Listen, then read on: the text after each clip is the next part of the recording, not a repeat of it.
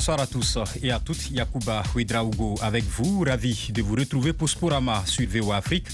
Et comme chaque semaine, les résultats, les analyses et vos commentaires, chers auditeurs, sur la page Facebook de VO Afrique. Nos consultants sont là pour vous éclairer. J'ai salué Amine Birouk en direct depuis Casablanca au Maroc. Bonsoir Amine. Bonsoir Yacouba, bonsoir à tous. Avec nous aussi, Élisée Mpatine depuis Boïkon au Bénin. Élisée, bonsoir. Bonsoir Yacouba et bonsoir à tous. Jules Valentin Goué est en direct depuis Libreville au Gabon. Bonsoir Jules. Bonsoir Yacouba. Bonsoir à tous. Et nous retrouvons Amdine Si à Lorient en France. Amdine, bonsoir. Bonsoir Yacouba et bonsoir à tous les auditeurs de la Afrique. Et donc on va essayer de retrouver Thierry Kambundi, de, de notre correspondant à Kinshasa, qui est quelque part ici à Washington. En attendant, les qualifiés pour la phase de poule de la Ligue des Champions sont connus sous réserve hein, du dénouement de l'affaire Zamalek Génération Foot. Les cadors n'ont pas déchanté. Coup double hein, pour les Congolais qui auront deux représentants en phase de groupe. D'abord avec le tout-puissant Mazembe, sans pitié devant Fosa de Madagascar, battu 3 buts à 1 à Lubumbashi. Satisfaction pour le coach des Corbeaux, Pamphile Miayo. Personnellement, euh, je suis satisfait, je suis content du résultat et de la prestation euh, de mon équipe parce que tout le monde doit savoir qu'un match de football, c'est de la première jusqu'à la 90e ou 95e minute. Donc il ne faut pas toujours euh, avoir confiance en son équipe quand elle mène déjà dès la première période. Donc il faut toujours avoir confiance durant toute la partie, surtout être posé pour pouvoir redonner cette même confiance aux joueurs. C'était donc Pamphile Miayo, coach du tout-puissant Mazembe. Qualification également pour l'AS Vita Club, bousculé à domicile par le club togolais de l'ASK, mais finalement victorieuse 1-0. On écoute Florent Ibengue. Merci déjà de souligner qu'on ne prend pas de but. Ça, c'est une très très bonne chose. Mais vous avez quand même vu qu'à chaque match, on se procure quand même des possibilités de marquer des buts, donc c'est intéressant. Et euh, l'adversaire n'a pas beaucoup de possibilités de marquer. Mais ce que vous soulignez aussi, c'est que c'est que notre septième match avec une équipe qui est complètement remaniée. Et donc aujourd'hui, avec cette équipe-là, se retrouver en phase de poule, je vous assure que je suis très heureux. La manière, elle laisse peut-être à désirer, mais je suis vraiment satisfait par rapport à ce groupe qui est très jeune. Florent Ibengue, coach du tout-puissant Mazembe, en face, les Togolais pointent du doigt l'arbitrage.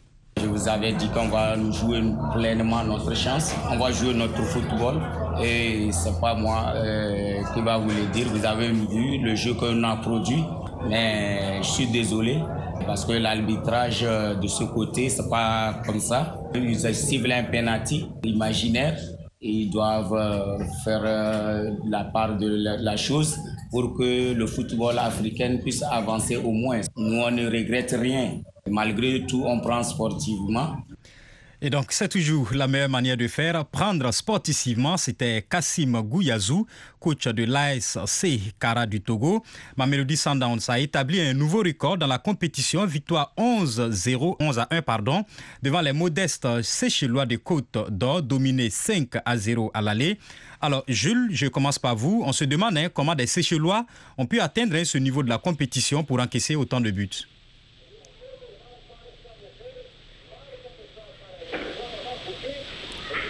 Jules, vous m'entendez?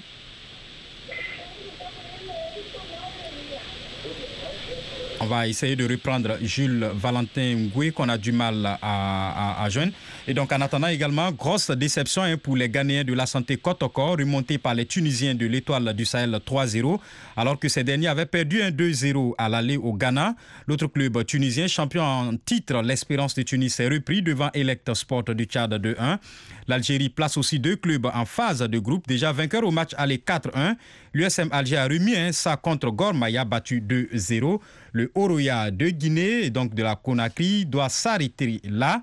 La GS Kabylie s'est qualifiée dans les tirs au but après la remontée du club guinéen. Alors, Élysée, Oroya avait pourtant fait l'essentiel et le plus difficile d'ailleurs, en revenant au score 2-2 après les deux buts encaissés à l'aller. Bien évidemment, et c'était une très grande formation euh, du club de Matam qu'on a vu hier. J'ai suivi le match euh, en, direct. C'était une très grande formation qui a dominé de bout en bout cette explication, mais c'était sans compter sur la maladresse des attaquants de but. C'est vrai que euh, le Burkinabé Aristide Bansé a marqué un but, mais il aurait pu marquer jusqu'à trois buts dans cette explication. Les, Algériens étaient dépassés, mais quand tout entendait bien, le gardien de but était bien sûr présent, il était dans le match il a prouvé euh, lors des séances des tirs au but, les Guinéens peuvent s'en prendre à eux-mêmes. Et d'ailleurs, après le match, euh, ils étaient tous euh, couchés sur la pelouse du stade de Conakry. C'était une grande déception. Auréa, qui était quart de finaliste hein, la saison écoulée, vient de se faire éliminer par cette euh, équipe de la jeunesse sportive de Kabylie, c'est vrai, qui a un nom sur le continent, mais c'était à voir la physionomie de la rencontre, les Guinéens méritaient de se passer cette étape, c'était une grosse déception, surtout, hein, l'entraîneur l'a dit juste après le match, on aurait pu concrétiser toutes les actions, toutes les occasions, j'allais dire, excusez-moi, mais c'était sans compter sur la manadette des attaquants. Moussa Kamara était aussi dans ce match, de même que Nabil Sadou, c'est les deux joueurs très en vue lors de la soirée d'hier, mais voilà, je l'ai dit tantôt, le gardien de but de la JS Kabylie, dont le nom échappe, a montré très grand chose. Daroussa, euh, désormais, pourra se contenter du tout de cadrage hein, pour essayer de se qualifier euh, pour la Coupe de la Confédération. Merci Élisée Mkwatine. Deux clubs également pour le Maroc. Le Raja de Casablanca a concédé le match nul 1-1 devant Al Nasr, mais passe tout de même de quoi susciter un sentiment mitigé chez le coach des Rajaouis, Patrice Carteron, que nous écoutons. J'ai un sentiment mitigé ce soir. Euh, je suis bien sûr satisfait qu'après autant d'années, le, Raja soit de retour en, phase de poule de Champions League. Par contre, je ne suis pas satisfait du tout de, notre match. En termes de rythme, en termes d'intensité, en, termes de qualité par rapport à ce qu'on peut faire, j'ai trouvé que l'entame a été correcte et le reste du match a été euh, très pauvre. On a trouvé le moyen de donner à cette équipe des occasions de but alors qu'il n'était pas dangereux et en faisant des grosses erreurs. C'était donc Patrice Carteron, coach du Raja de Casablanca. Il était au micro d'Amine Birou, qu'on va essayer de rejoindre tout à l'heure. Alors, carton plein également hein, pour l'autre club de Casa, le Widad, qui a éclaboussé le Noidibou, 4 buts à 1. Alors, je me retourne vers vous. Jules, je le disais, c'est passé pour deux clubs congolais en Ligue des Champions, l'AS Vita Club et le tout-puissant Mazembe. Il fallait s'y attendre? Mais bien sûr, euh, et généralement, à, ce niveau de la compétition, l'expérience compte euh, beaucoup parce qu'on commence déjà en quelque sorte à, ressortir les équipes euh, qui seront euh, qui marqueront la fin de la compétition et qui seront prétendantes. Donc, des équipes expérimentées comme Vita, comme le tout-puissant Mazembe, ne peuvent pas laisser de telles occasions, surtout quand ils ont affaire à une adversité un peu moins huppée. Alors, Amine Birouk est avec nous. Il est là, en tout cas, disons. Alors, Amine, on écoutait Patrice Carteron tout à l'heure qui parlait de sentiments mitigés. Et le Maroc hein, qui a fait carton plein en Ligue des Champions avec le Raja et le Wida, tous de Casablanca. Dites-nous, Patrice Carteron n'est pas content, mais quand même l'essentiel est là hein, pour les Marocains qui font du 2 sur 2. Le fond et la forme. Si on devait s'en tenir euh, Yacoba au fond, le Raja de Casablanca a manqué la phase de groupe de la Ligue des Champions depuis l'année 2011, donc c'est un retour après une absence de 8 ans. Le Raja n'a plus gagné ce titre depuis 99, donc il va faire partie des 16 meilleures équipes africaines et donc aspirer à retrouver ce sésame qui le fuit depuis 1999. Maintenant, si l'on s'en tient euh, à la façon de jouer du Raja de Casablanca et aux résultats, il y a quand même quelques interrogations à poser concernant l'état de motivation de fraîcheur des troupes. Ils avaient gagné au Caire il y a une quinzaine de jours 3 buts à 1 face à ce même adversaire. Ils ont aligné la meilleure équipe possible et visiblement, après avoir pris l'avantage au score la 12e minute de jeu, ils ont laissé quelque peu filer le match. Ils ont joué en dedans, concédant le but égalisateur et se mettant même en danger puisque les Libyens ont bénéficié d'un pénalty euh, qui a été arrêté par le gardien de but à à 1-2. En faveur des Libyens. On ne donnait pas cher de l'équipe du Raja qui s'est laissé quelque peu aller. Il y a eu donc un manque d'intensité, un manque d'efficacité, d'application. C'est un peu la copie conforme du match qu'ils ont disputé quelques jours plus tôt en Coupe arabe où ils ont gagné petitement face aux champions de la Palestine un but à zéro. Et donc voilà, Patrice Carteron a raison de sonner l'alarme et de remettre ses joueurs sur le bon chemin. Il va falloir un peu plus d'implication, d'intensité dans le jeu, car la qualité individuelle est indéniable, mais euh, quand on ne travaille pas, quand on ne cherche pas à récupérer le ballon, à quoi ça sert d'avoir les meilleurs techniciens possibles? Aujourd'hui, les joueurs du Raja, du Raja sont avisés parce qu'ils vont monter d'un cran dans la phase de groupe de la Champions League. L'Angola aura aussi deux clubs à cette phase de groupe-là de la Champions League. Il s'agit du Primero de Agosto, tombeur des Zambiens de Green Eagles et de Petro Atletico qui a écarté les Ougandais de Kampala Sissie. Sont aussi qualifiés les Zimbabwéens de Platinum, les Zambiens de Zesco United et les Soudanais d'Al Hilal. C'est aussi passé pour les Égyptiens d'Al-Ali 4-0 contre Kano Sport. Pour l'instant, le Zamalek peut savourer en attendant une décision de la CAF. Son match contre Génération Foot n'a pas été disputé. Alors, Amdine, expliquez-nous tout ce qui s'est passé. En fait, il s'est passé un problème de programmation puisque l'équipe de Génération Foot qui a battu quand même cette équipe de Zamalek lors de la première match jouée à Thiès, le score de 2 buts à 1, s'est rendu quand même au Caire le mardi parce que euh, le match a été programmé le samedi dans l'après-midi. Mais le vendredi à 13h32, euh, les responsables de Génération Foot ont reçu un courrier de la part euh, de la CAF, un courrier signé par le secrétaire général adjoint de la CAF, l'ancien footballeur ghanéen Anthony Bafoué, disant que le match non seulement a été délocalisé, puisque au lieu du Caire, le match va se jouer à Alexandrie, mais aussi au lieu du, samedi, le match va se jouer dimanche. Bon, les responsables de Génération Foot ont apprécié cette situation et ils ont quand même interrogé le règlement. En interrogeant le règlement, ils se sont rendus compte que, que ce soit le Zamalek ou la CAF, ils n'avaient pas quand même le droit de délocaliser ce match à 48 heures. Puisque si on regarde le règlement, on dit que le match, l'heure du coup, d'envoi, le jour du match et le lieu du match doivent être euh, communiqués à l'équipe adverse, aux arbitres et aux commissaires du match 14 jours au moins.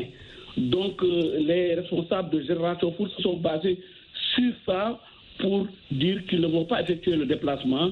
Et le vendredi, dans l'après-midi, ils sont rendus au stade, au terrain du match pour s'entraîner. On les a refusé l'accès du stade. Le lendemain, ils sont venus à l'heure du match avec un avocat qui a constaté. Entre-temps, ils ont saisi la Fédération sénégalaise de football et de président parce que euh, pour se déplacer du Caire à Alexandrie, le règlement dit, euh, le règlement dit si c'est plus de 200 km, il faut voyager en avion pris en charge par les pays hôtes. C'est la première chose. La deuxième chose, l'équipe de Génération Foot devait rentrer le dimanche à 8 h le matin. Donc, fort de tout cela, ils ont écrit à la CAF, la fédération a écrit à la CAF pour dire qu'ils vont respecter le règlement. Le Zamalek et la CAF n'ont qu'à respecter le règlement. Maintenant, on va vers une bataille juridique Yakuba. Donc, Amine, je me retourne vers vous. Une fois de plus, c'est une bataille juridique au niveau de l'institution fêtière du football africain. Qu'est-ce qu'il faut et à quoi on pourrait s'attendre côté texte? Sur le plan des textes, il va falloir euh, se pencher sur la décision, puisque la commission de discipline de la Confédération africaine de, football va se réunir, et on verra dans quelle mesure euh, le club sénégalais a raison. Maintenant, il y a des faits qui euh, pourraient faire pencher la balance en faveur du club sénégalais. C'est le fait que les, les, raisons de sécurité qui ont été invoquées pour délocaliser le match du Caire Alexandrie c'est qu'au même moment, il y a eu deux matchs du championnat égyptien qui se sont déroulés à huis clos. Donc d'une façon ou d'une autre, on pouvait s'en tenir à la décision initiale, c'est-à-dire jouer la rencontre au stade de Petrosport sans supporters. Le président du Zamalek a fait pression, la Fédération égyptienne de football a fait pression. On se rappelle juste deux choses qui sont importantes. Aujourd'hui, la CAF est sous tutelle. C'est la Sénégalaise Fatma Samoura qui la gère. Et parmi les missions dont elle doit s'acquitter, c'est la modernisation et, le suivi des compétitions des clubs et des compétitions des nations. Euh, outre le volet financier administratif et celui du développement du football à la base. Donc il va falloir quand même euh, que les dirigeants de la CAF soient vigilants parce qu'ils sont surveillés. Elle est sénégalaise, mais elle est super parfaite. Et puis, de l'autre côté, il ne faut pas oublier que le siège de la CAF est en Égypte. Donc il y aura des tiraillements. Il va falloir juste appliquer les règlements, appliquer la loi. Et si visiblement, et cela semble être la position des Sénégalais, ils refuseraient de disputer le match si la CAF stipule qu'il doit être joué au Caire ou à Alexandrie, il va falloir maintenant voir si la tasse ou le TAS va encore se saisir. Et on se demande si un jour ou l'autre, dans les prochaines semaines, le TAS ne va pas créer un département CAF, tant les affaires vont s'accumuler parce qu'il y a des tests qui sont mal ficelés ou une application des tests qui n'est pas rigoureuse ou des dirigeants qui ne sont pas très regardants. Alors, Jules Amine l'évoquait tout à l'heure, la secrétaire générale de la FIFA, Fatma Samoura, assure actuellement la tutelle de la CAF. Il y a d'un autre côté le siège de la CAF justement qui se trouve en Égypte. Est-ce qu'on pourrait penser que les tiraillements euh, aient raison hein, sur le droit non, mais il faut dire que le navire est ivre. Le navire est ivre, que nous traversons une période euh, euh, chaotique hein, au niveau du football africain, au niveau du sommet du football africain. Et là, il, est fort et donc possible que euh, les, personnalités qui sont à ce niveau-là tirent la couverture les uns et les autres. Bon, donc tout ce qu'il faut faire, c'est peut-être donner un peu plus d'importance à l'analyse des techniciens, des techniciens qui vont se réunir et, lire les textes clairement et les appliquer tout simplement. En tout cas, le gérant intérimaire de la CAF ou alors euh, euh, la, gérante intérimaire de la CAF, qui est euh, la, secrétaire générale de, la FIFA, a intérêt à ne pas se laisser embourber dans de telles situations. En tout cas, on va voir ce que cela va donner. On espère bien que le droit sera dit. Le tirage au sort de la phase de groupe de la Ligue des Champions aura lieu le 9 octobre au Caire. Et les éliminés de ce tour la disputeront le tour de cadrage de la Coupe de la Confédération. Vous suivez Sporama sur VO Afrique. L'émission revient tout de suite.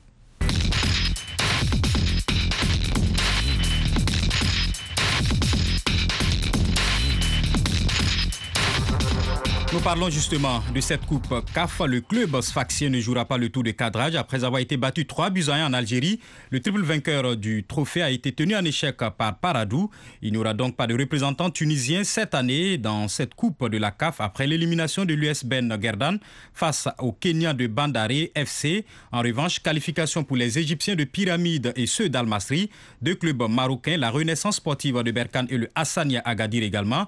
On écoute le coach du Hassania, Miguel on a joué un match euh, difficile, un match typique de qualification. On a eu en face un adversaire qui c'était clair son plan, qu'il a venu à se garder derrière, essayer de récupérer le ballon, de jouer sur des contres rapides. Et on a fait une excellente première mi-temps. On a commencé à développer les jeux que Hassania il est habitué à développer. On a créé trois situations, on a manqué l'efficacité. Et deuxième période, on n'a pas bien sorti, surtout les premières 5-10 minutes, on a eu des, des imprécisions.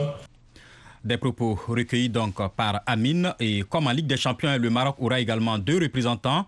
Amine, je parle de vous, dont le finaliste hein, l'an dernier en phase de poule de la Coupe CAF et le finaliste qui était en gros danger après sa défaite face à Chantigol de 3 buts à 2. Certes, les Marocains avaient marqué deux buts, mais il faut oublier que les sanctions de la CAF étaient tombées euh, il y a quelques semaines et ils étaient privés d'une de leurs pièces maîtresses, leur capitaine euh, Nemseoui, suspendu quatre matchs.